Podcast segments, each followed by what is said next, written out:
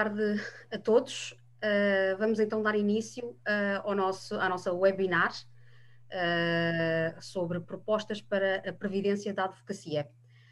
informo todos que estamos em direto no Facebook e esta webinar será gravada e depois posteriormente publicada também no YouTube da, da, da APAPI e também estará disponível em todas as plataformas de podcast que, onde estamos registados. Uh, sejam muito bem-vindos então à nossa segunda webinar.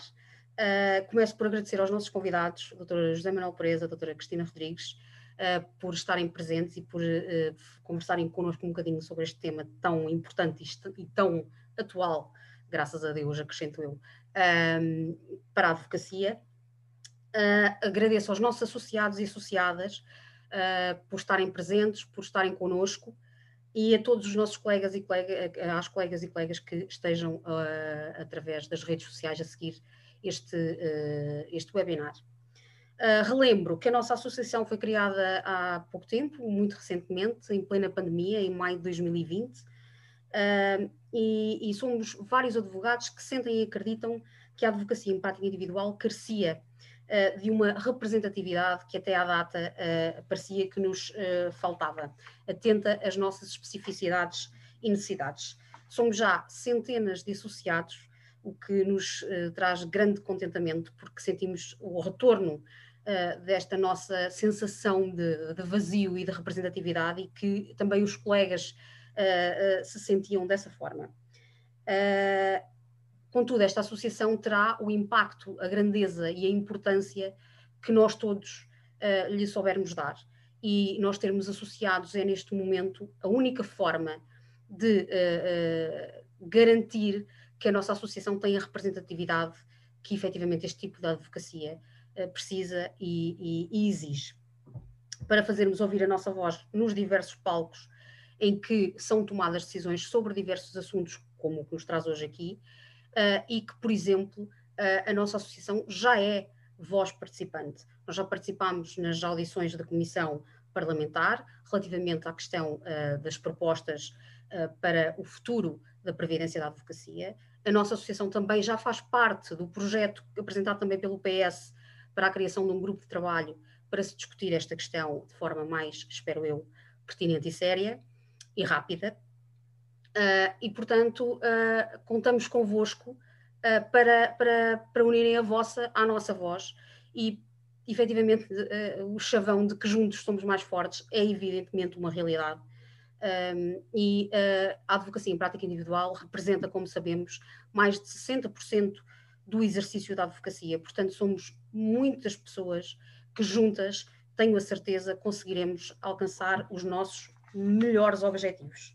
Relativamente à questão que nos traz aqui, que é uma das grandes problemáticas atuais relativamente à advocacia em prática individual e não só, uh, a nossa posição pessoal de vários membros da associação é, é, pública, é conhecida, a da associação é de grande preocupação relativamente à previdência dos advogados, ainda mais em tempo de pandemia, onde se uh, colocaram mais a nu as limitações da nossa previdência, se é que se pode chamar uh, do que temos uh, previdência. Uh, entendemos que é necessário mudar o rumo da previdência da advocacia, que tem que se proteger os advogados e advogadas, os solicitadores e agentes de execução, naturalmente, em tempo de doença, na maternidade, na parentalidade, Uh, e, acima de tudo, tem que se uh, trazer justiça contributiva para os beneficiários da SPAS.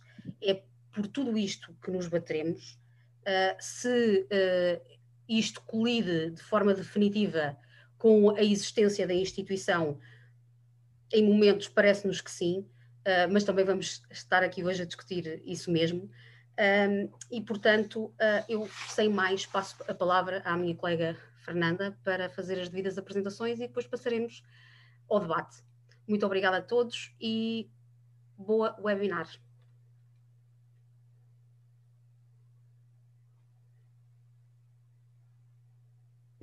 Ok. Muito boa tarde a todos e muito bem-vindos a este nosso segundo webinar.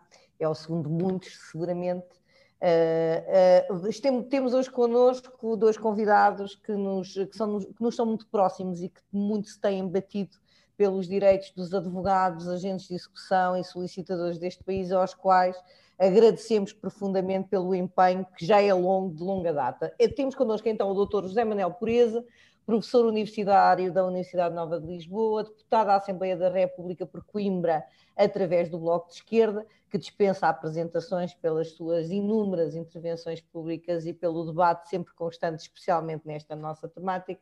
Doutora Cristina Rodrigues, que é licenciada em Direito, mas é também advogada, nossa colega ainda que com inscrição suspensa a esta altura devido às funções que exerce e deputada não inscrita à Assembleia da República desde junho de 2020.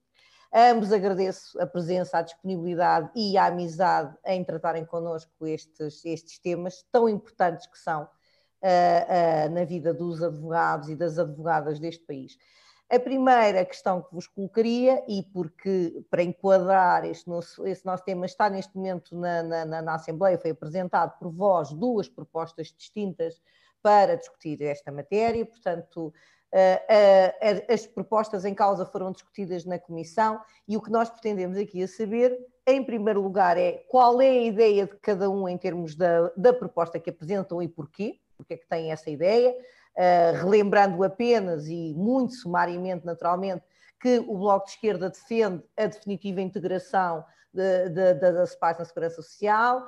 A doutora Cristina Rodrigues já opta por uma situação de opção, de poder ser o beneficiário a optar. Portanto, agradecia que nos explicassem uh, porquê, o porquê dessa, de, desta vossa opção de proposta e uh, uh, as razões que, que, que, a fundamentam, e também para nos falarem um pouco, porque é importante para os advogados, agentes de execução e solicitadores perceberem qual é o futuro destas propostas, uma vez que já houve aqui um prévio debate e para onde vamos agora caminhar. E, portanto, sem delongas, apresento desde já, vamos dar aqui a primazia à senhora doutora Cristina, não por uma questão de, de porque somos pela igualdade de género, não é? Mas é porque é colega, doutor, uh, doutor, uh, é colega, é colega. Portanto, doutora Cristina tem a palavra. Muito obrigada.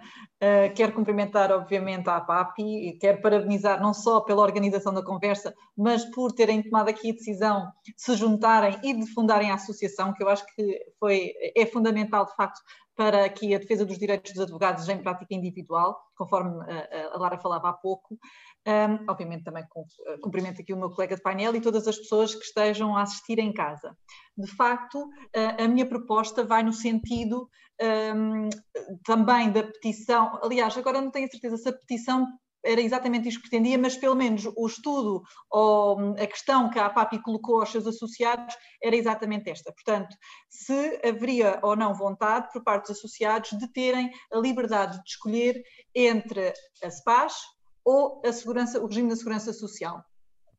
Julgo também que uh, os solicitadores uh, e agentes de execução uh, foi exatamente essa questão que também responderam no seu, no seu, na, na ocultação que foi feita aos associados.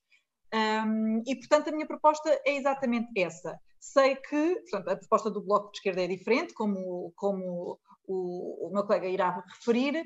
Um, sei também, até pelo debate que houve na Assembleia da República, uh, que há quem se manifeste contra, porque diz que uh, se formos dar a possibilidade de escolha, que imediatamente a SPAS ficará esvaziada, e este é um argumento que para mim, deixa evidente que a SPAS não está a corresponder às expectativas uh, e que, portanto, alguma coisa tem necessariamente que mudar. Não quero alongar muito mais nesta primeira questão, ah, mas de facto dizer que esta situação da pandemia, que teve um impacto muito grande para todas as pessoas, obviamente, mas necessariamente para os advogados, que nem sequer tiveram assim qualquer apoio particular e tiveram uma redução muito grande dos seus rendimentos. Um, e a SPAS não foi mais além do que a possibilidade de deferir os pagamentos, que me parece uma medida claramente insuficiente para a, a situação, mas obviamente que sabemos que este problema não é um problema só de agora, não é um problema só da pandemia, era um problema que já existia antes e que naturalmente temos que efetivamente tomar uma decisão, sendo que da minha parte é fundamental, de facto, ouvirmos os advogados, que nos leva a outro problema, que é a Ordem dos Advogados parece estar aqui a protelar esta audição um, e tem havido atrasos uh, consecutivos e, e, ainda não se conseguiu ouvir efetivamente os advogados, apesar de todas as diligências que vocês têm feito. E pronto, e para já acho que fico por aqui. José Manuel Pureza. Pois, muito bem, muito boa tarde a todas e a todos. Uh, quero uh, o convite da Associação uh, e cumprimentar de uma maneira especial a doutora Lara, a doutora Fernanda e a, a Cristina Rodrigues, que, que, que, comigo trabalha na Assembleia da República e que tem tido um trabalho muito importante também nesta matéria.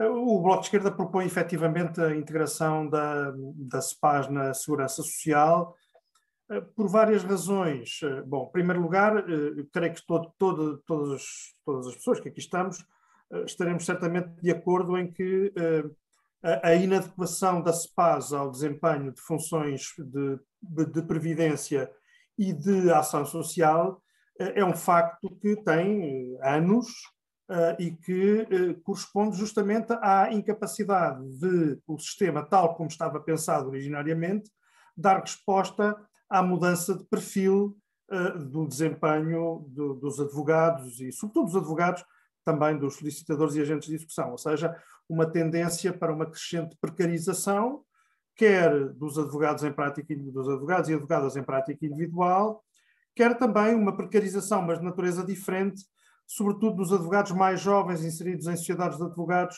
onde a prática daquilo que manifestamente é um falso recibo verde eh, é muito frequente nesse, nesse universo. E, portanto, esta precarização, que é, portanto, uma precarização de estatuto, é uma precarização de, eh, eh, até de rendimento, em muitos casos, por comparação com o velho, com o velho perfil do profissional liberal, individual, com o escritório pessoal ou com partilhado com um pequeno conjunto de colegas, esta mudança, eh, enfim, traz problemas, trouxe problemas novos e a maneira como a CEPAS foi desenhada e como estava, digamos, ou como está, obrigada pelos seus estatutos, é qualquer coisa que eh, se revela manifestamente inadequado.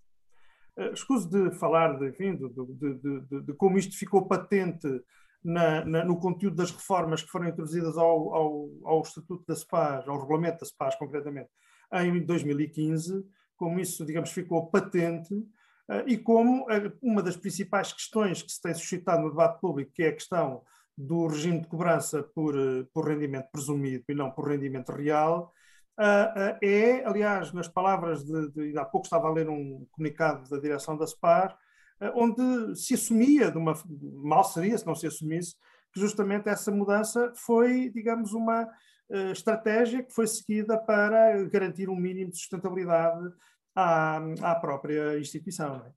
Bom, mas o problema, é que, o problema é que garantir a sustentabilidade à custa de, de práticas inconstitucionais ou de soluções inconstitucionais é qualquer coisa que, enfim, não é aceitável.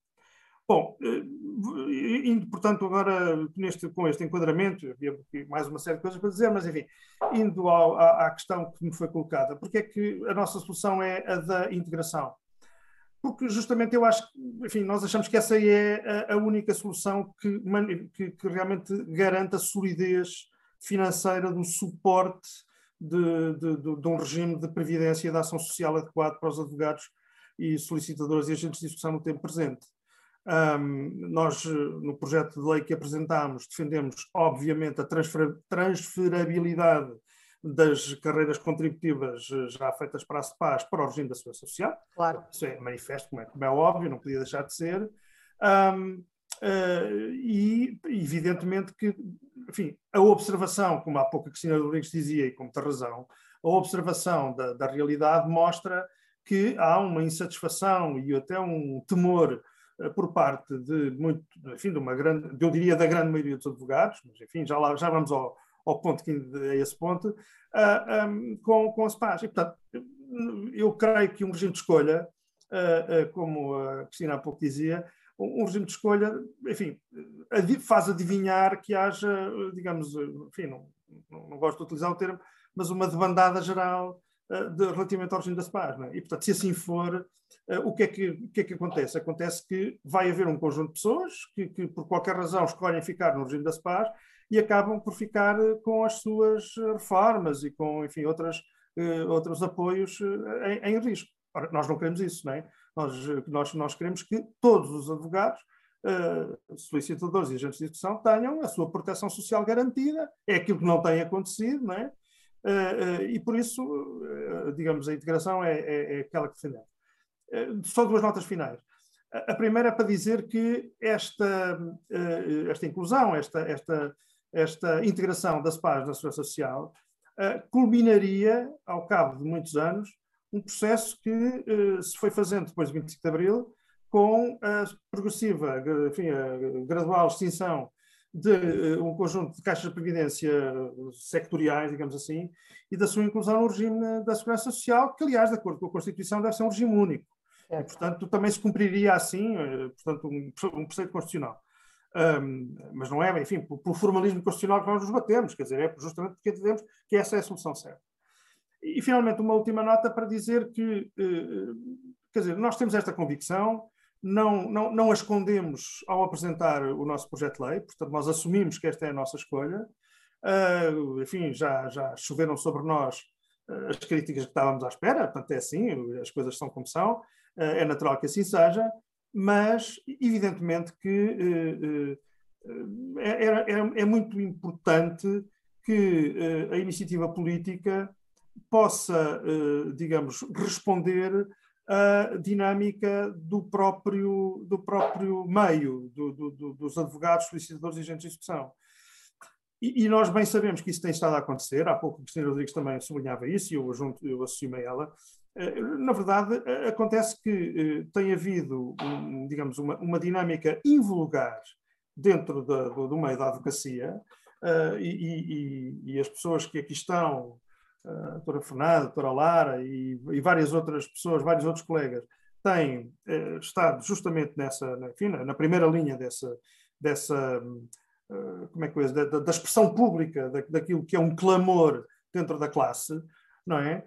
Um, e, portanto, é muito importante que o mais rapidamente possível os advogados, porque agora já estamos a falar de advogados, os solicitadores e agentes de gestão já o fizeram, e portanto que haja uma expressão no meio, eh, no, no setor da advocacia, na classe da advocacia, na classe profissional da advocacia, justamente porque, digamos, eh, isso eh, é a única forma de justamente se desbloquear um, um digamos, um mau que está estabelecido há muito tempo e que está a prejudicar eh, muitos colegas, muitas, muitas pessoas que, que veem fragilizado o seu rendimento, a sua vida, os seus direitos, né?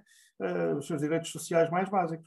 Pronto, e portanto, eh, enfim, gostaria muito, enfim, naturalmente não cabe ao Parlamento uh, estimular que os advogados se pronunciem neste ou naquele sentido, o Parlamento faz as suas propostas, analisa, mas justamente eu creio que era muito importante que, enfim, os advogados e advogadas pudessem realmente exprimir a sua posição para que, eh, enfim, o Parlamento possa depois uh, dar seguimento a essa posição, dando uma resposta legislativa adequada. Ora bem, isso vai acontecer agora, porque recebemos esse comunicado esta semana da parte do Conselho Geral da Ordem dos Advogados. Vamos finalmente ter uh, a primeira Assembleia Geral da história, da quase centenária da Ordem dos Advogados, que é convocada pelos próprios associados. Eh, que se uniram, de facto, para exigir, eh, eh, e como dizem muito bem, na sequência desse clamor, que não começou hoje, portanto, esse clamor começou em 2015, é bom recordar isto. Eu creio que também é importante falarmos aqui sobre uma outra coisa e por isso vos lanço esse repto para desmistificar aqui alguns dogmas que estão constantemente a ser apontados a esta solução de existência da Caixa, porque muitos dos nossos colegas têm a convicção errada, não é? De que a Caixa é uma caixa privada. A Caixa não é uma caixa privada, a Caixa é uma caixa pública. E, portanto, naturalmente que tem uma direção privada, eleita pelos contribuintes, com as contribuições em dia, que também é outra coisa fantástica, mas é o que temos, portanto, faz parte do regulamento. E, portanto, na realidade, eu aqui, doutora Cristina Rodrigues, eu uh, preconizei, como sabe, e, e os meus colegas, uh, que antes de serem da associação já tínhamos este movimento, Uh, o pedido da opção de escolha, a pergunta que está feita para o referendo uh, visa a opção de escolha, mas eu aqui estou com o doutor, uh, com o doutor José Manuel Pureza, portanto, para mim não é, portanto, segurança social, saúde, educação e essas coisas todas, eu estou muito para lá do mal de Setung, é tudo público. Portanto, porque eu entendo que é a única forma de garantir, não é?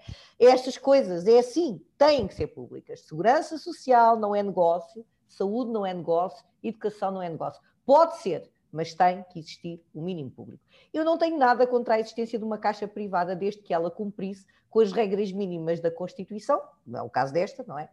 Que existisse realmente aquilo que existe na segurança social. Todos nós sabemos que o sistema do, do trabalhador independente não é um sistema perfeito, longe disso, não é? Mas foi o sistema que nós lutámos para conseguir uh, aproximar o máximo possível daquilo que são os rendimentos reais das pessoas e estabelecer essa, essa capacidade contributiva através desse, desse rendimento real da pessoa, que é muito variável, como é o caso desta nossa profissão, e que oscila muito durante o ano, garantindo assim que as contribuições são feitas de acordo com a capacidade contributiva de cada um, coisa que não é possível de acontecer na SEPAS. E, portanto, por essa via, e mesmo que se configurasse, e eu respeito muito a democracia, portanto, não, não, não está aqui em causa, e eu entendo que realmente os advogados têm que ser ouvidos, têm que ser ouvidos e têm que saber se querem realmente ter esta discussão, porque aquilo que existe de lei é isto, mas isto não é um dogma e pode ser mudado. Portanto, a legislação, o processo legislativo não é estanque. Deixa-me só dizer uma coisa, que relativamente à questão que é colocada no referendo, uh, ela foi pensada no sentido de respeitar o Estatuto da Ordem dos Advogados. Exatamente. Também tinha exatamente. uma legal, ou seja, nós não podíamos perguntar qualquer coisa aos associados da e Ordem. E o que quiséssemos, é verdade, é verdade. Portanto, dentro das limitações que estavam no Estatuto, uh, esta questão foi pensada e foi a, a melhor forma que nós conseguimos, uh, obviamente dentro das nossas limitações, como é óbvio, acreditamos que se calhar haveria uh, outras soluções, mas aquela que nós entendemos que era a mais um, fácil de atingir seria fazer uma questão direta da alteração do Estatuto da Ordem dos Advogados e não uh, ir, não poderíamos colocar nunca em causa o regulamento da SPAS dentro claro. dos advogados. Essa questão foi discutida em, em Assembleia da SPAS e, e, e, teve os resultados que, que, sabemos, fizemos três ou quatro, já nem sei, e, pronto, e não, não, não resultou. Portanto, eu queria só dar aqui esta chega que a questão de, de, da pergunta ser essa tem muito a ver com essa limitação estatutária. Uh, e que, obviamente, uh, uh, nós sabemos a médio e longo prazo as consequências que isso poderá trazer para a SPAS, mas como muito bem disse a Cristina, isso também é prova mais do que evidente de que uh, uh, a SPAS, efetivamente, como está, uh, não, não está bem, porque existe efetivamente o perigo, como disse o Dr. José Manuel Pureza, de haver uma debandada, e portanto, se esse perigo existe é porque a maioria está descontente e com opção sairia. Portanto, só queria deixar aqui esta nota, porque acho que é importante também para se perceber, quem seja fora do, do, do nosso âmbito, perceber que nós não poderíamos ir fazer um referendo sobre qualquer coisa teria que ser uma coisa uh, muito específica e foi esta a solução que arranjamos. Naturalmente, é, é, possível que haja melhor, não é? Para saber se a advocacia queria discutir este tema, eu parece-me que é evidente que a advocacia quer discutir esse tema, entrou na ordem do dia com a pandemia. Portanto, a, a questão que vos colocaria era o seguinte: um dos maiores medos que existe na classe é considerando uma possível integração, se alguma vez seria possível haver esta integração sem respeitar a carreira contributiva que está feita por parte dos contribuintes. A mim parece-me que, à luz do artigo 63 da Constituição, isso não seria possível, nunca, jamais em tempo algum. Mas essa é uma constante questão que os nossos associados e que os advogados e advogadas, de uma forma geral, colocam. Muito bem, eu não tenho nada contra a integração, mas quero saber se a minha carreira contributiva seria respeitada. Parece-vos possível que, se a alternativa fosse essa, alguma vez isso poderia não acontecer e não se respeitar a carreira contributiva, sendo certo que o sistema de segurança social que existe é um sistema segurança social obrigatório e que, uh, diz a Constituição, tem que ser respeitado, independentemente do setor público, privado ou outro que uh, uh, o profissional faça os seus descontos ao longo da sua vida? Lance-vos o reto. Cristina. É melhor assim, senão vou fazer falas os dois ao mesmo tempo. Um, respondendo uh, rapidamente a essa questão e depois fazer mais alguns comentários, eu julgo que não é possível, até já existiram outras caixas e com a integração na segurança social houve esse respeito e, portanto, nem vejo forma disso, disso não acontecer. Um, gostava de dizer, relativamente aqui à questão da Caixa, embora tenha uma gestão privada, efetivamente ela tem fins públicos e aquilo que realmente parece é que neste momento, uh, apesar de legalmente ser assim, um, não está propriamente ou melhor, eu não queria dizer que está transformada num negócio, mas de facto parece que está transformada num negócio que visa o lucro e que visa arrecadar, arrecadar milhões e até eh, é normal depois na comunicação social eh, vir-se a tomar conhecimento de, dos lucros que a Caixa teve. Um, e não está tanto direcionada para realmente apoiar os seus beneficiários. Já sabemos que diz que não tem o, o, um caráter assistencialista e tudo mais, mas de facto está a haver aqui uma recusa em acompanhar os tempos, não podemos esquecer que a Caixa de Previdência dos Advogados e Solicitadores foi criada num contexto em que a condição social e económica destes profissionais era muito distinta daquela que é hoje em dia.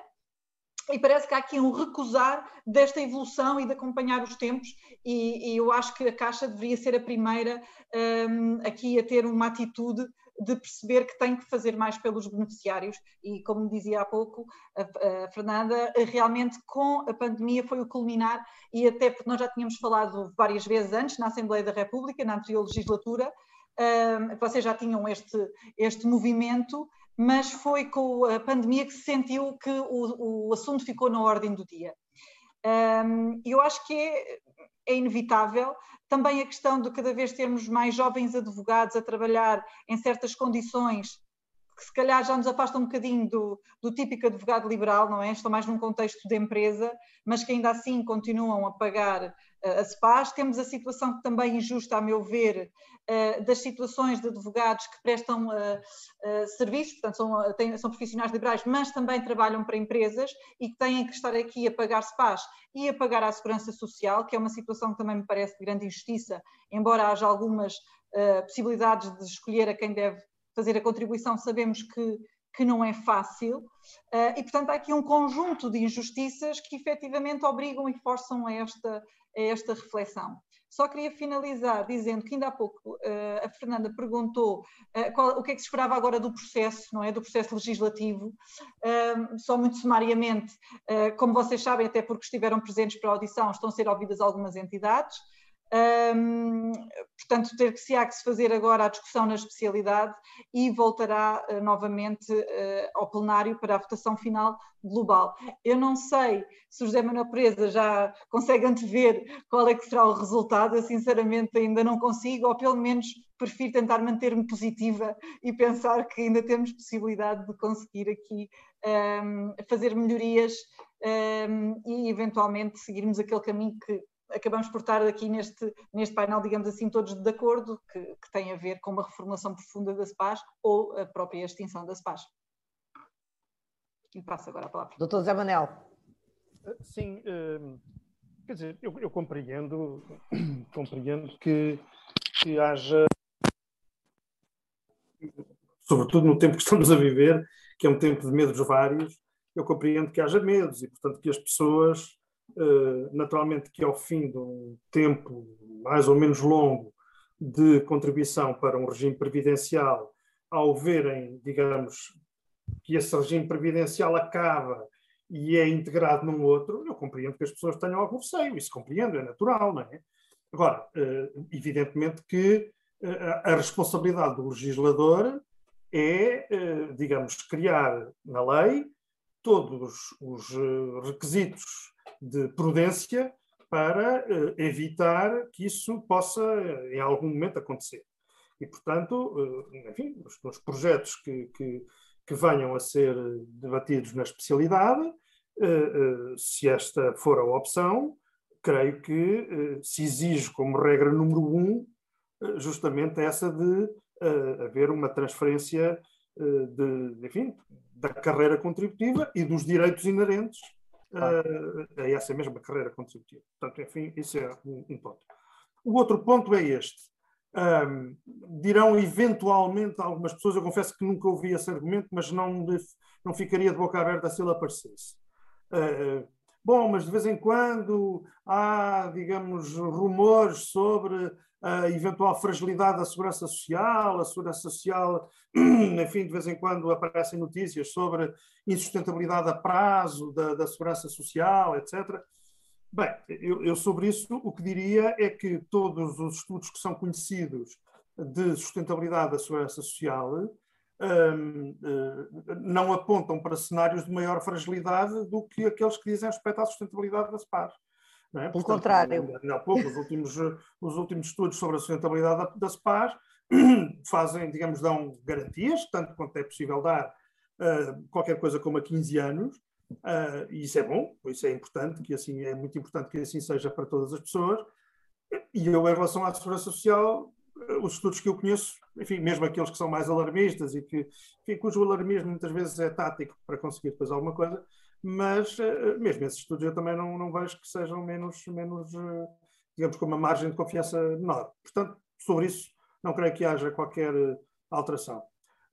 Finalmente, eu acho que, digamos, poderia eventualmente haver o argumento, bom, está bem, mas são dezenas de milhares de pessoas que entram de repente para o sistema da segurança social. E, portanto, isso poderia gerar alguma oscilação. Bom, mas a verdade é que as pessoas que entram para, para o regime de segurança social entram como beneficiárias, mas entram como contribuintes. E, portanto, claro. digamos, as coisas. Há aqui, digamos, uma espécie de, de, de relação sinalgmática, não é? Portanto, e, portanto, as coisas são como são. E é assim. Exatamente. Bom, finalmente, em relação à, em relação à, à questão do, do, dos próximos passos no processo legislativo na Assembleia, uh, efetivamente foram ouvidas várias associações, várias entidades, a última das quais foi a própria, a própria SPAR, é?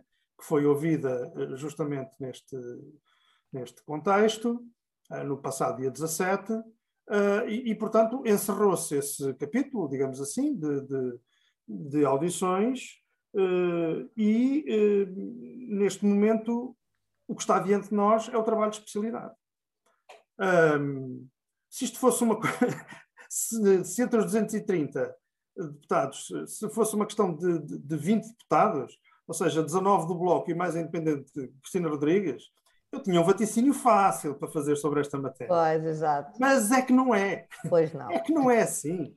E, portanto, eh, eu, eu não tenho realmente essa capacidade divinatória para. Sei que sou capaz de fazer alguma avaliação. Eu dou muita importância, eh, quer dizer, já se percebeu pela, pela discussão que foi tida na generalidade, na, sessão plenária da Assembleia, percebeu-se que, eh, digamos, há partidos que tendem a ter uma posição eh, clara de recusa destas soluções que preconizamos. Designadamente, os partidos mais à direita do espectro parlamentar têm essa posição. O Partido Socialista aqui deu um, sinal que, enfim, que é, que é tímido, mas que, mas que é um sinal e que é a ideia de se vir a constituir um grupo de trabalho que analise e, enfim, que conduza um processo de, eh, enfim, de, de, de,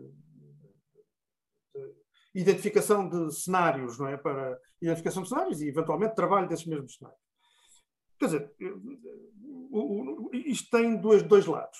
Um lado é a criação de um grupo de trabalho não resolve coisa nenhuma. Não é evidente, não é? Pronto, e, portanto, pode ser um protelar de uma, de uma decisão que é importante que seja tida.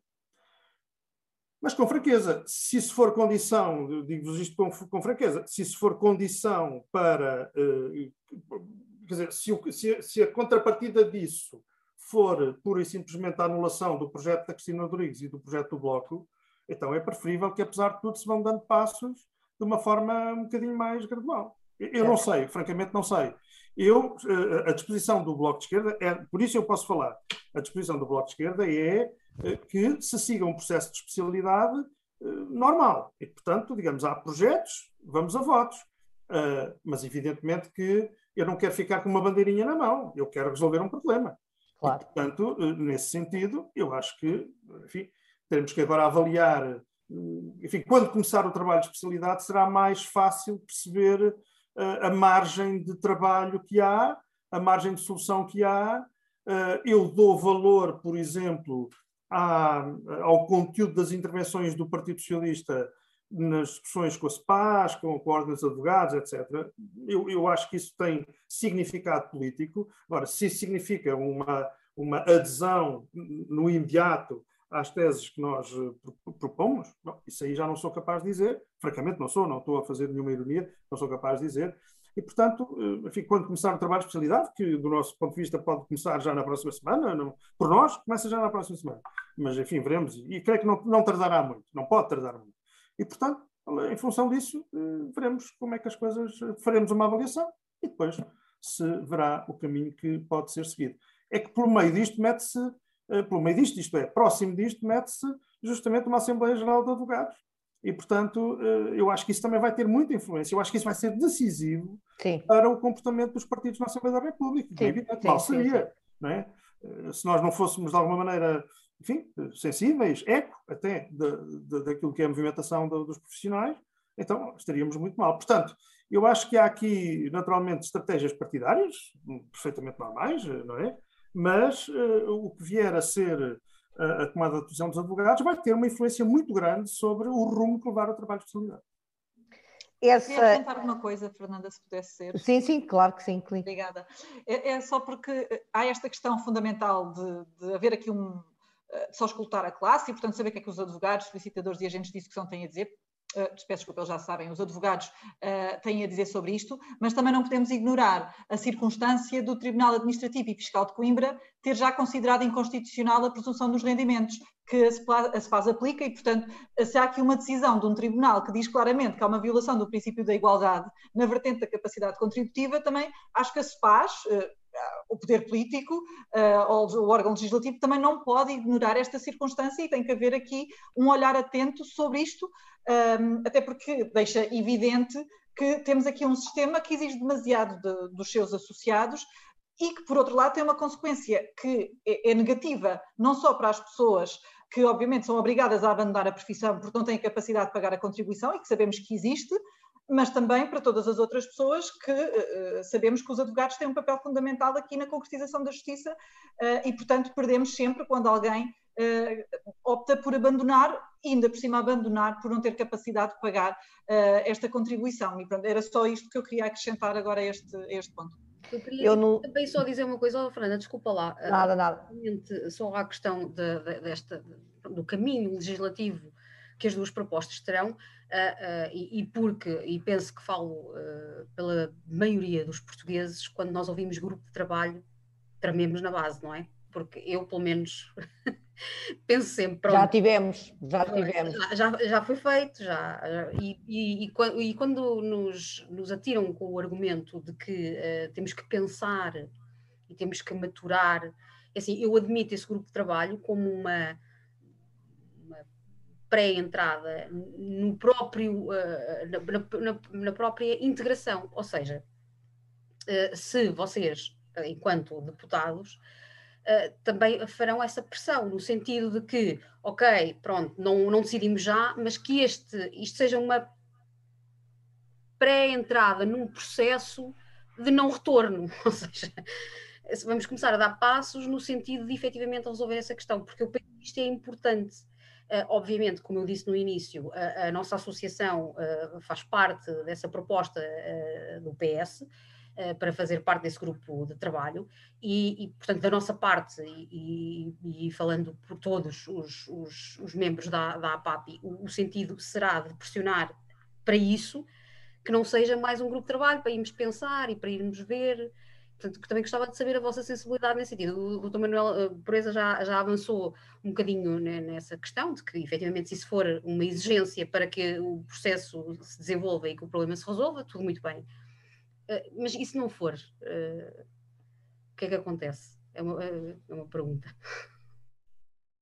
Não, a questão aqui é: temos várias opções. Vamos supor que no processo de especialidade não conseguimos chegar a um consenso e todos os projetos voltam ao plenário e são votados e possivelmente são todos rejeitados. Que é o pior dos cenários, diria eu, não é? E depois, eh, eh, há eventual, ou então, eventualmente, o do PS conseguir passar, porque apesar de tudo tem maioria.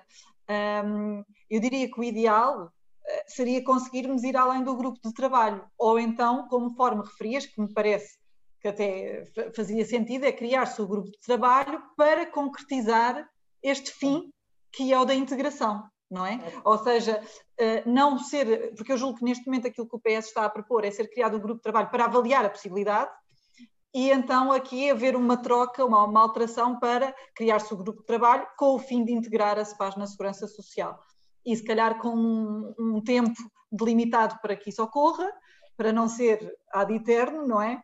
Um, talvez seja uma possibilidade, mas acho que temos mesmo que esperar agora pela discussão e para perceber o que é que, o que, é que os restantes partidos têm, têm a disponibilidade de fazer e, têm, e pretendem fazer e posicionar-se relativamente a este assunto. Sim, o, o, que a Cristina diz é, é, absolutamente verdade, eu concordo com ela, uh, e portanto não acrescentarei nada. Acho que uh, seria muito importante que, efetivamente, uh, se, se, eventualmente o caminho a seguir for o de se criar um, enfim, um grupo para, para, para analisar, que ele tenha, digamos, um, um, um mandato que seja o mais próximo possível daquilo que a Lara dizia, que era, digamos, uma pré-entrada num regime de, de, de, num processo de integração. E, portanto, da nossa parte, evidentemente que faremos aquilo que estiver ao nosso alcance, ao alcance de 19 em 230, eh, para que as coisas possam ser assim. É, é importante perceber que isto, evidentemente, é resultado da relação de forças que está no Parlamento, quer dizer, como é óbvio. Né? Pronto. Agora, uh, uh, volto a dizer uma coisa que me parece muito importante, é que, o, o, digamos assim, o, o rumo a seguir por este processo será seguramente influenciado de uma maneira muito forte, muito forte, por aquilo que for uh, o desfecho da, da, da, da, Assembleia Geral de Advogados. e se for preciso haver três Assembleias Gerais, duas, uma, quatro, cinco, é o que for. Quer dizer, é, é muito, digamos, há, há seguramente, digamos, uma interação muito grande entre o trabalho do Parlamento e aquilo que é a movimentação social. E, portanto, eh, e é assim neste setor, como é assim em todos os outros então, setores, é claro. normal, como, como, é evidente, não é? E, portanto, eh, daí que eu atribuo uma importância muito grande a essa, a essa Assembleia, que evidentemente não nos vai, não nos vai fazer demover da nossa proposta se, eh, por qualquer circunstância interna da, da, da classe dos advogados, ela não viesse a ser a proposta, digamos, advogada pelos advogados, não é? Uh, isso naturalmente não nos, retiraria, não nos retiraria a nossa convicção. Agora, evidentemente que a maneira de, de, colocarmos a questão no Parlamento ficaria numa posição, enfim, menos, menos, menos fácil, não é?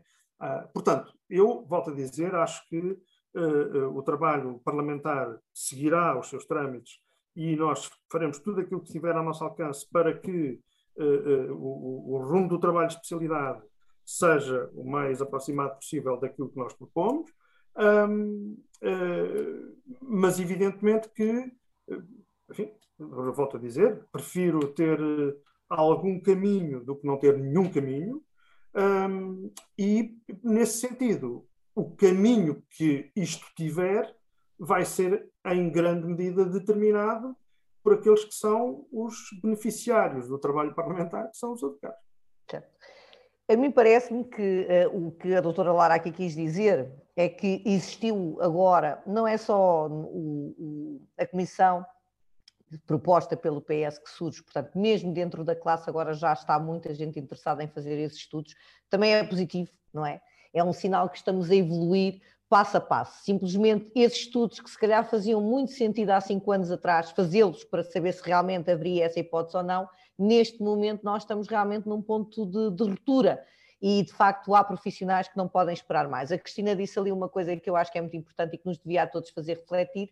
Eu entendo e defendo e advogo isto há muito tempo que existem profissões uh, que não podem nunca, jamais em tempo algum, a ser exercidas com base num, num, critério economicista. Portanto, retirar talentos da advocacia, eh, da medicina, da enfermagem, apenas e tão somente com critérios uh, economicistas de não consegue vingar, que é, um, é uma, uma posição advogada por muita gente, não está bem no mercado, tem que se mudar, não é? Portanto, é uma posição muito liberal, não é? Eu não tenho nada contra estas posições, mas temos que ver que há fatores que são muito importantes e, portanto, a advocacia tem um papel social preponderante é fundamental na defesa dos direitos, liberdades e garantias e na manutenção do bom Estado de Direito e, portanto, não podemos misturar uma coisa com outra porque uh, aquilo que é previdência não se confunde com a identidade uh, daquilo que é uma profissão, que também é uma coisa que as pessoas gostam muito de misturar.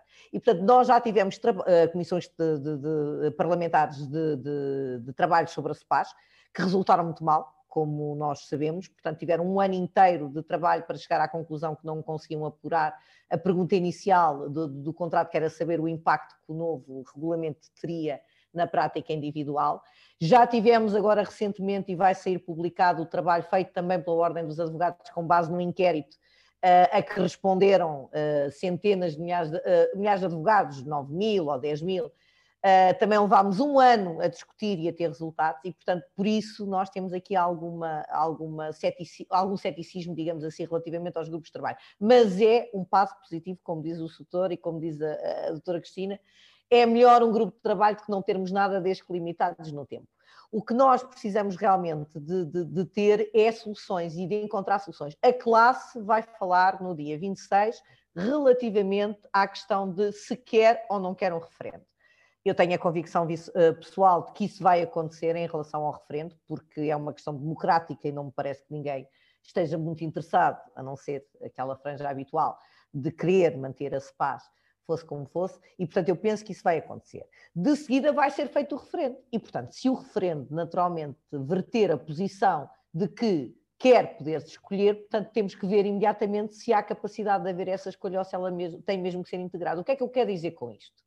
Se porventura os senhores advogados e as senhoras advogadas disserem eu quero poder escolher, é possível preconizar uma solução que não coloque em causa a sustentabilidade da SPAS e que permita uh, poder escolher para a Segurança Social. Parece-vos que isso é uma solução viável? Eu já sei que o doutor José Manuel Pureza, tal como eu, somos muito céticos nessa matéria.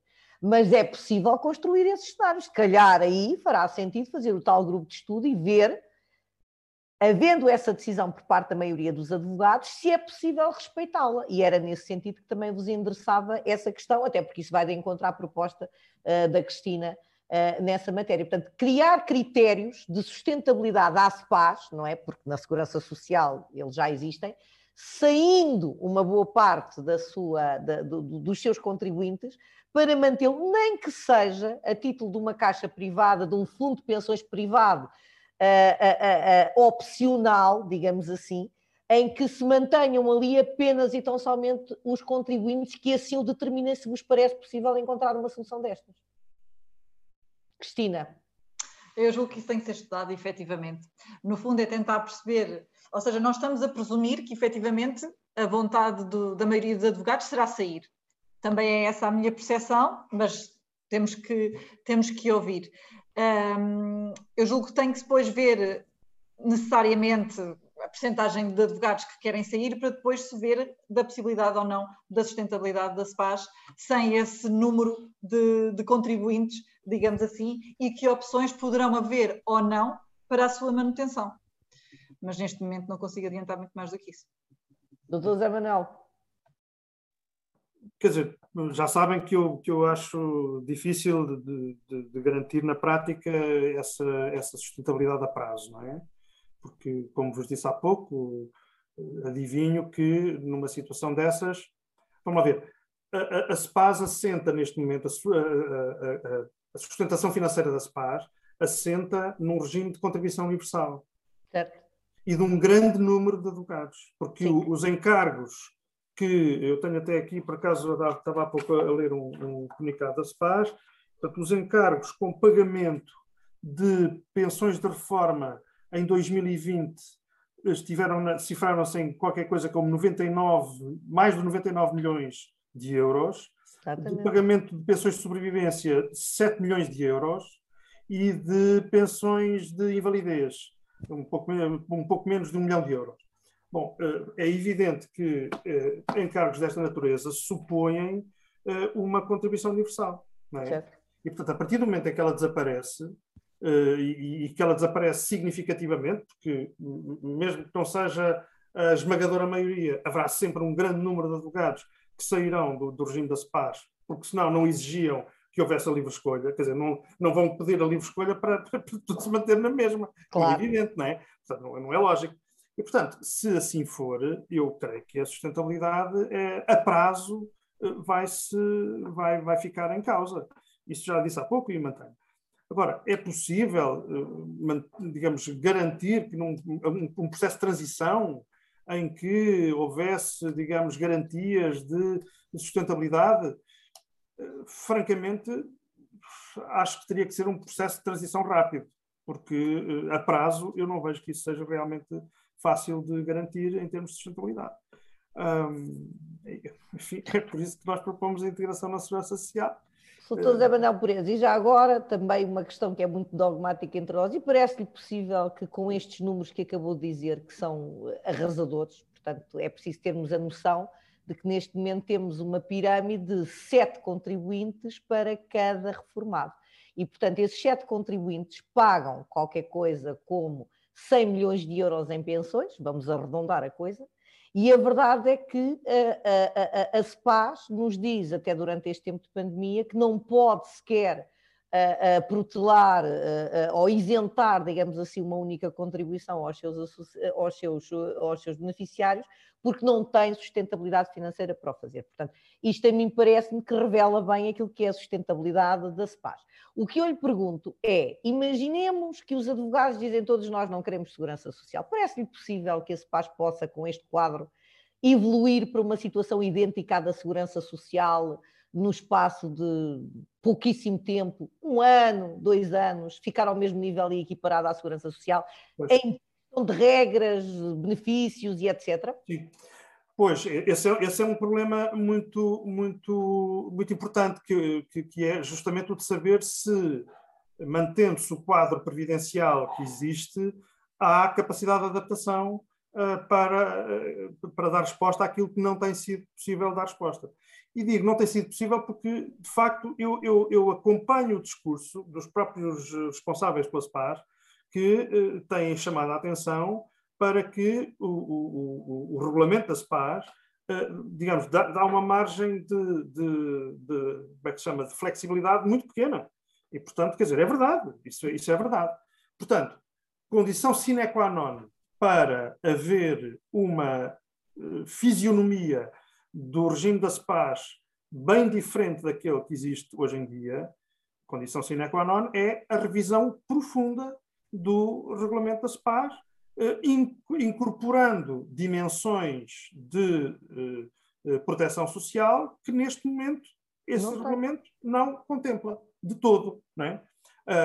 enfim, foi dado um passo no Parlamento há pouco tempo, como se recordam, na, na, última lei do orçamento, justamente no sentido de as ações de emergência portanto, poderem ter lugar e depois a seguir houve, enfim, um, um vai-vem de, de, críticas a propósito de quem é que tinha legislado mal ou quem é que não queria aplicar a legislação. Não, não, enfim, esse é um, é um episódio que não, não creio que seja muito importante recordar no, no seu detalhe, mas que mostra como justamente aqui há sempre, digamos, uma certa resistência à mudança de eh, perfil de, de desempenho não é? por parte de, de uma instituição como a SPAR.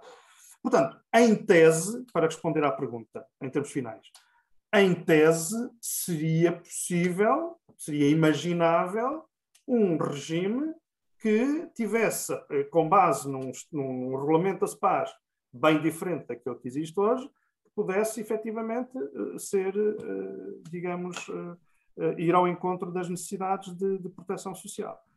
Mas isto é em tese.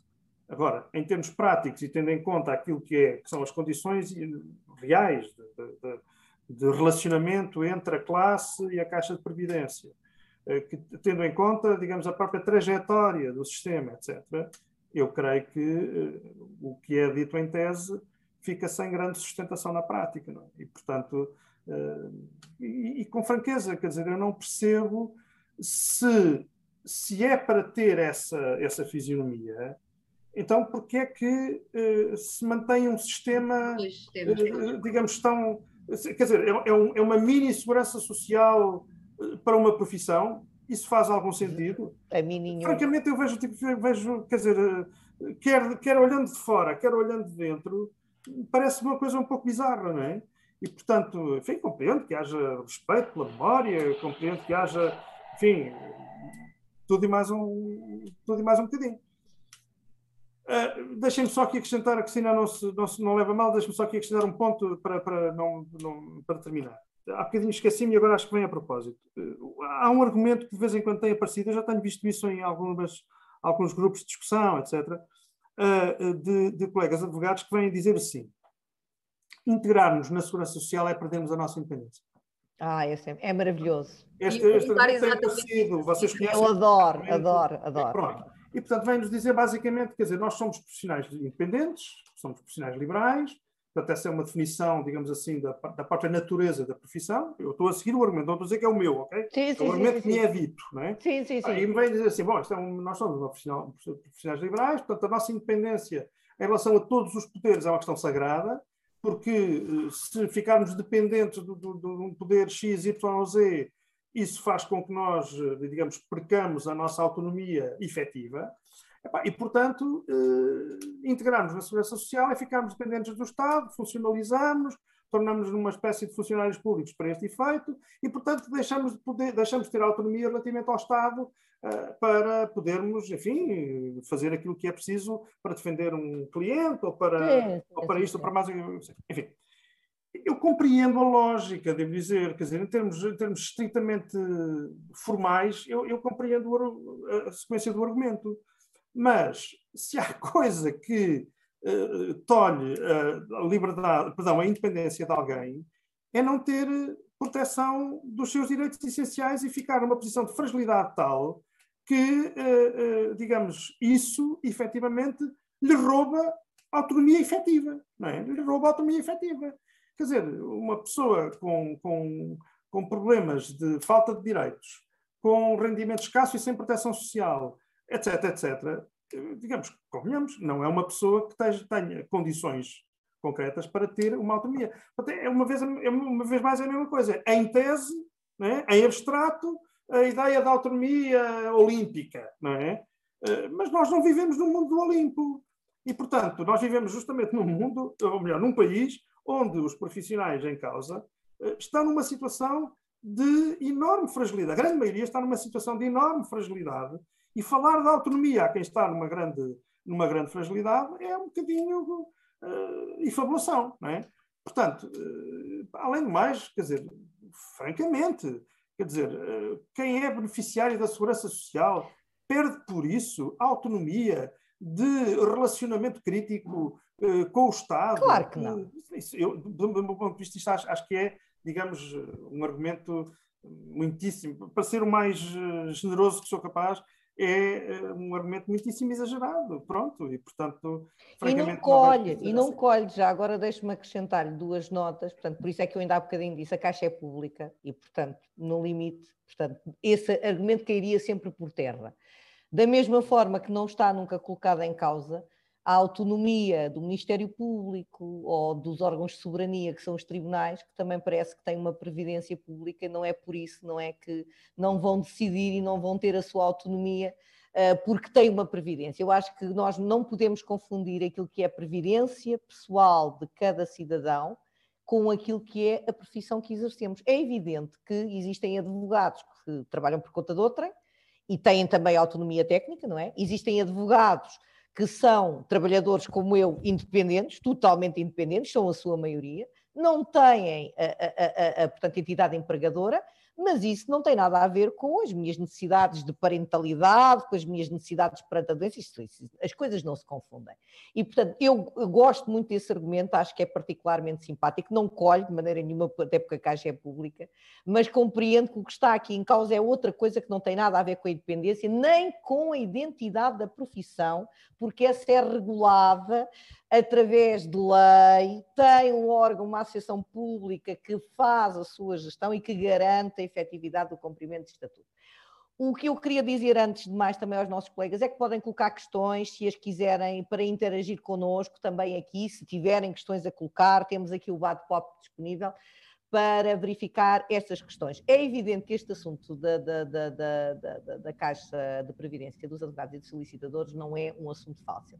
Mas eu parece-me, não querendo ser redutora, que o argumento principal que nós temos aqui em cima da mesa e a razão pela qual tantas pessoas lutam para não perder esta caixa não é bem esse argumento da independência. É mais o argumento de que nós somos a única classe profissional que consegue pagar o que quer e não está indexada àquilo que recebe.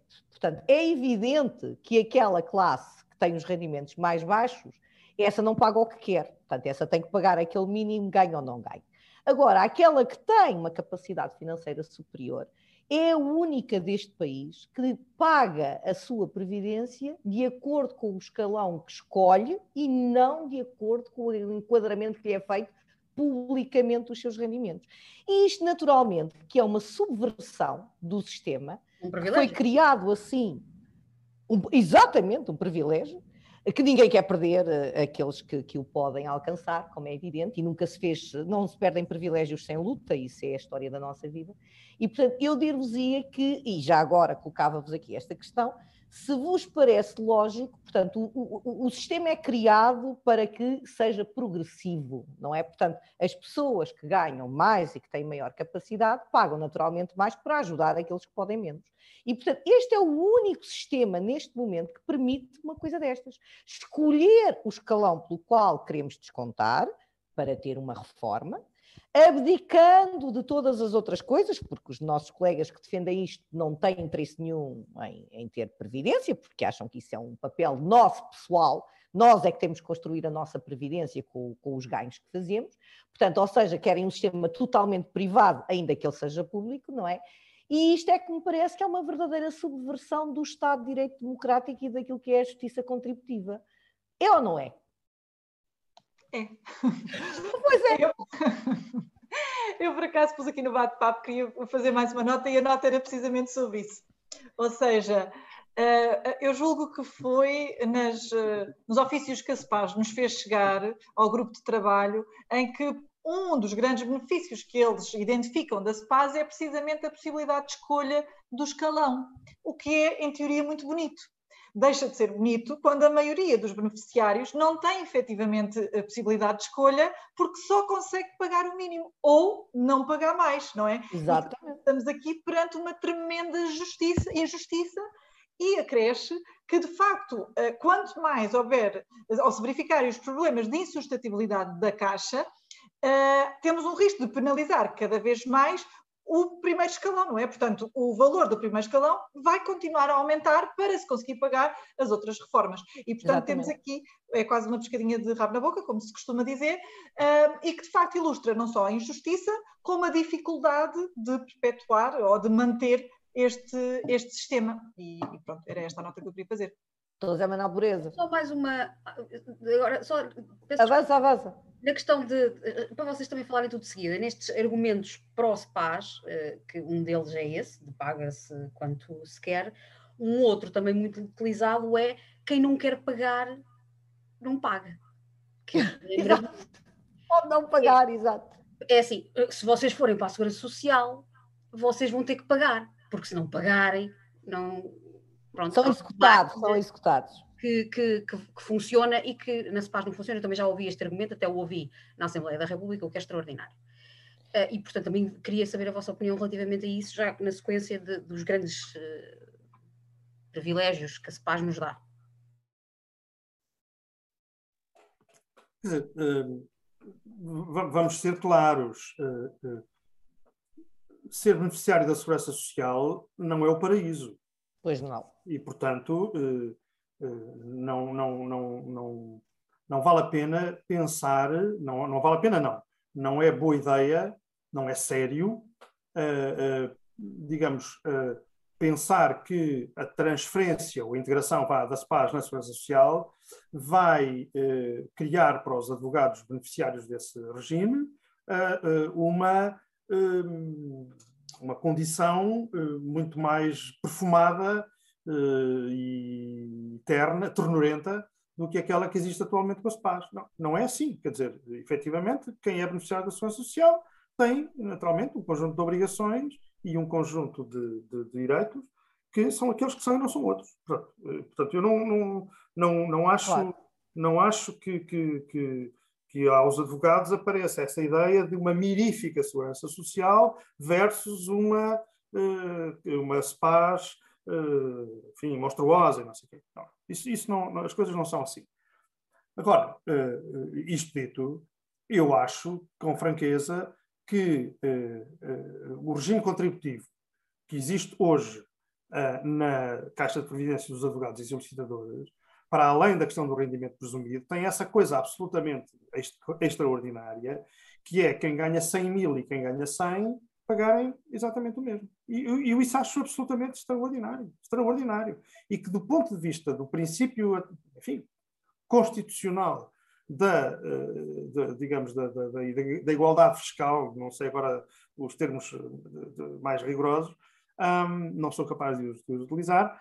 Essa, essa, esse preceito, essa prática é, a meu ver, digamos, uma coisa um, que é um vestígio, de, de, como bem sabemos, é o vestígio uh, das, uh, das origens, não é? da trajetória inicial da SPAS, da sua lógica de funcionamento inicial, uh, da sua filosofia inicial e do tipo de perfil de advogado para que se destinava essa caixa de previdência. E, portanto, digamos, esse vestígio em si mesmo é um anacronismo sem sentido. É um, é um, anacronismo profundamente injusto, além do mais. É? Um, porque permite a quem está com um rendimento elevado, X, uh, pagar pelo, pelo, pelo, pelo, quinto escalão e uh, ao, ao profissional que ao fim de cinco ou seis anos, já não sei, cinco anos, creio eu, chega uh, ao fim de cinco anos, é também obrigado a descontar pelo, pelo quinto escalão.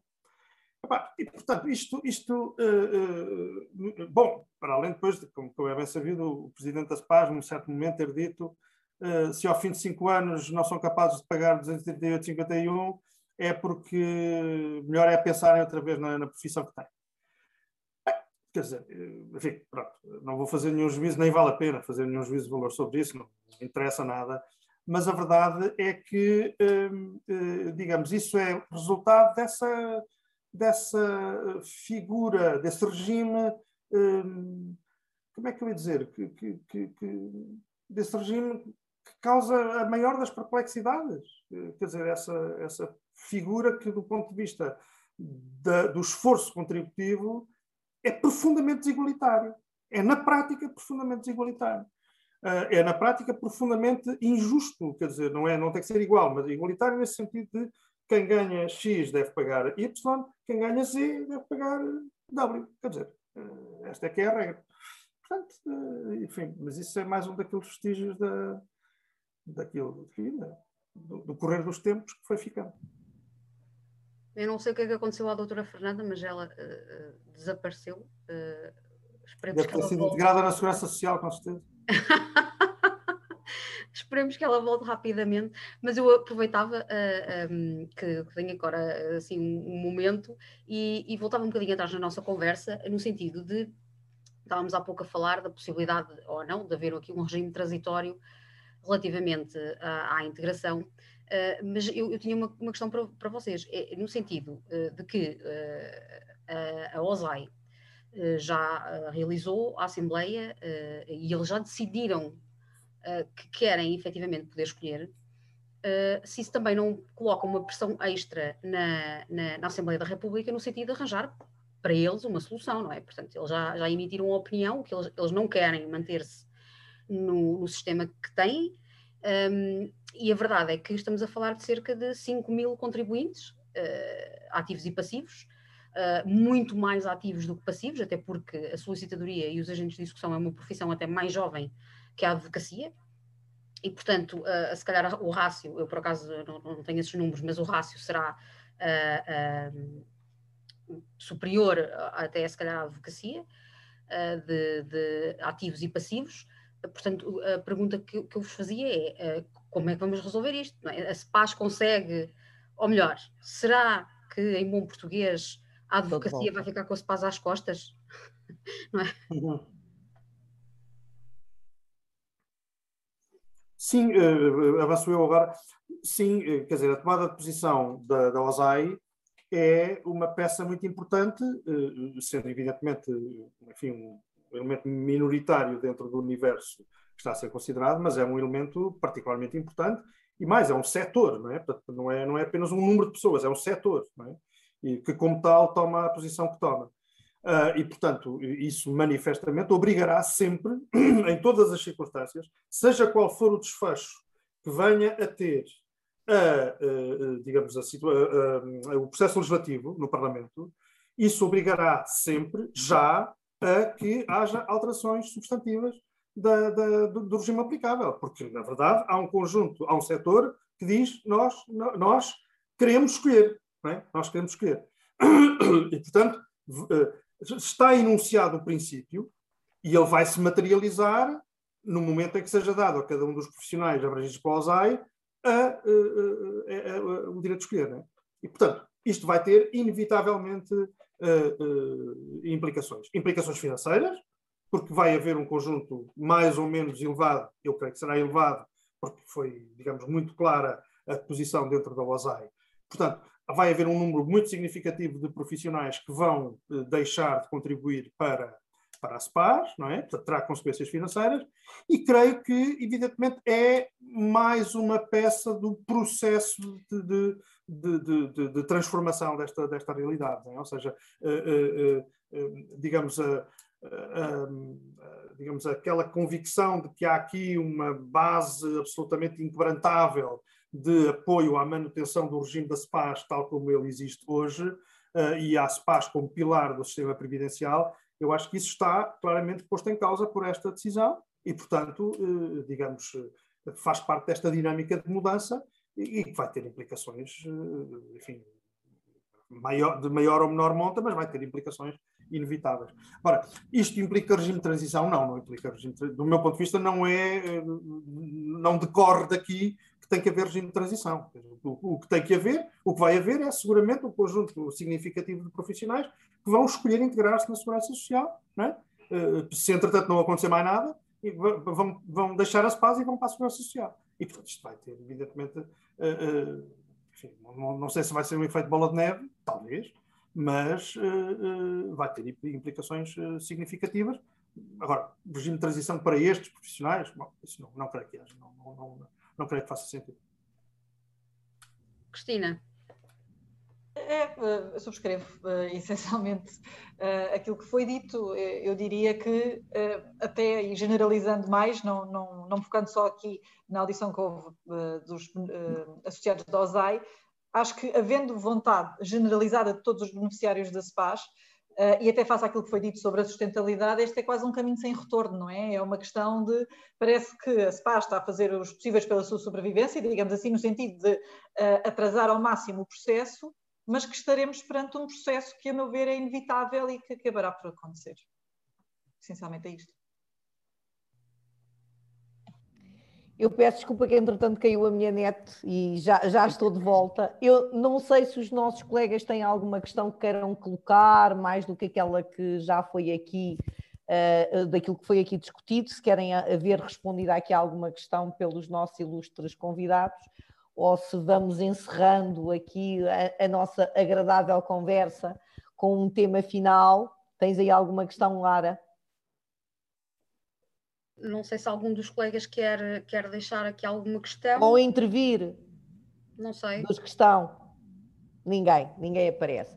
Bom, nós vamos terminar aqui este, este nosso webinar colocando aqui uma, uma, uma questão final, uh, que tem a ver essencialmente com um, aquela que será a transição. Vamos agora, a partir do pressuposto que todos os advogados escolhem uh, uh, querer questionar isto e que no referendo nós queremos poder escolher, chegamos à conclusão que não se pode escolher e vamos integrar. Vamos fazer aqui a vontade, a minha e a do Dr. Zé Madel Pureza. Uh, o que lhe parece em termos de tempo, depois desta decisão dos advogados, vamos aqui supor que seja para breve, acha que um processo destes é um processo que pode levar 5 anos, 10 anos, um ano? O que é que os advogados podem esperar depois de uma decisão destas em termos de celeridade do processo legislativo e de a transição uh, uh, do, do, regime sendo integrado, sendo essa a vontade dos advogados de, pela escolha da integração. O que é que lhe parece, doutor José Manuel Perez? Muito rapidamente diria assim, para além do processo legislativo em si mesmo, no, no âmbito estritamente parlamentar, é absolutamente decisivo que venha a ser a regulamentação de uma lei que eventualmente possa ser aprovada na Assembleia da República por parte do Governo. É? É. E, portanto, eh, digamos, porque, como se costuma dizer, o diabo está sempre nos detalhes, e, portanto, há aqui uma tecnicidade, se quisermos, que um processo desta natureza sempre implica, e que, eh, digamos, eh, a garantia, enfim, de, de todos os direitos, entretanto, adquiridos por parte dos profissionais, eh, e todo um conjunto de outros elementos que têm a ver até com os próprios, eh, com os próprios eh, funcionários de, de, dos regimes previdenciais em causa, enfim, todo um conjunto de aspectos que têm a ver até com gestão, gestão de, de, de, transferência de titularidade de bens, enfim, todo um conjunto de elementos que são muito importantes. O nosso projeto de lei procurou, enfim, inspirar-se naquilo que, foi a, a, a, que foram outros processos de integração na segurança social para calcular em lei essas questões, definindo, digamos assim, aquilo como é próprio de uma lei, definindo as soluções de princípio. Mas, evidentemente, que depois vem a regulamentação por parte do governo. E, portanto, é natural que a regulamentação por parte do governo não seja uma tarefa muito fácil, eh, convenhamos, não é? E, portanto, ela é, é, será sempre envolvida em alguma eh, complexidade eh, elevada.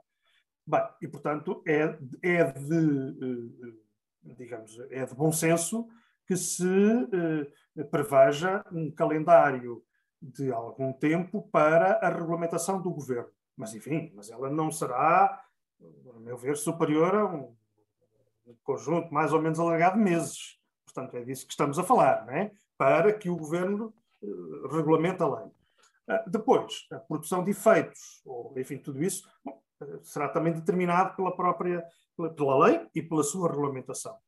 Mas, convenhamos, eu não, não, não creio, à partida, que isto, que uma situação desta natureza uh, levasse mais de um ano a ser posta em prática. Não creio, francamente. Poderão, digamos, os conhecedores do, do, do detalhe da questão dizer-me que aqui ou acolhi poderá haver, digamos, a necessidade de maior tempo. Confesso que não sei, francamente não sei não estou a ver em quê, mas, enfim, estou perfeitamente aberto a, a, a mudar de opinião perante informação acrescida. Portanto, eu diria que seria um calendário desta natureza. Hum, eh, seria muito bom, do meu ponto de vista, pelas ideias que defendo, que uh, daqui a enfim, qualquer coisa como um ano pudéssemos estar, uh, enfim, mais coisa, menos coisa, porque enfim, mas que daqui a algum ano e picos estivéssemos justamente já, uh, uh, digamos... Noutras lutas, não é? Noutras sim, lutas. E, a avaliar, e a avaliar até, digamos, o, o, que eventualmente possa precisar de afinação na, na, na regulamentação, quer dizer, isso, claro. isso é normal claro. nos processos legislativos desta complexidade. Pronto, e é isto. Uma vez que é a última intervenção que faço, suponho eu, queria deixar o meu agradecimento renovado uh, os desejos de que a associação uh, continue a afirmar-se com a força que tem vindo a acontecer, porque é muito importante, como representação de um tão vasto conjunto de profissionais que trabalham em prática individual.